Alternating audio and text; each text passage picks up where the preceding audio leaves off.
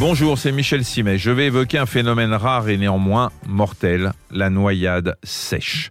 Alors cette expression de noyade sèche sent bon l'oxymore, mais vous allez voir que ça correspond parfaitement à la réalité. Imaginez que vous batifoliez dans une piscine et que vous buviez la tasse, vous sortez de l'eau, vous avez un peu mal à l'estomac, mais vous n'y prêtez pas attention plus que ça. Quelques jours passent, la douleur s'intensifie et vous passez de vie à trépas sans avoir jamais fait le lien avec ce qui s'est passé quelques jours auparavant. En fait, vous venez de mourir de ce qu'on appelle une noyade sèche.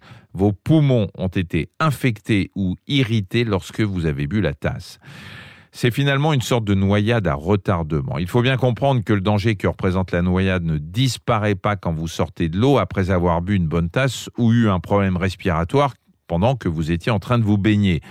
Si vos poumons ont été irrités, les alvéoles pulmonaires gonflent ça complique la respiration et ça peut même finir par l'empêcher.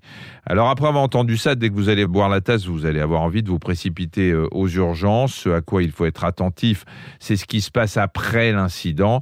Si vous n'arrêtez pas de tousser, si vous avez de la fièvre le lendemain ou le surlendemain, là oui, vous devez réagir, direction les urgences. On a vu passer des cas de personnes qui présentaient des symptômes, mais qui ne les reliaient pas au fait d'avoir bu la tasse quelques heures auparavant. Elles pensaient juste être un peu fatiguées et ça s'est mal terminé.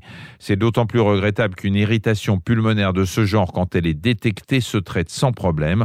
On met le patient sous oxygène, parfois on lui prescrit des antibiotiques et il récupère.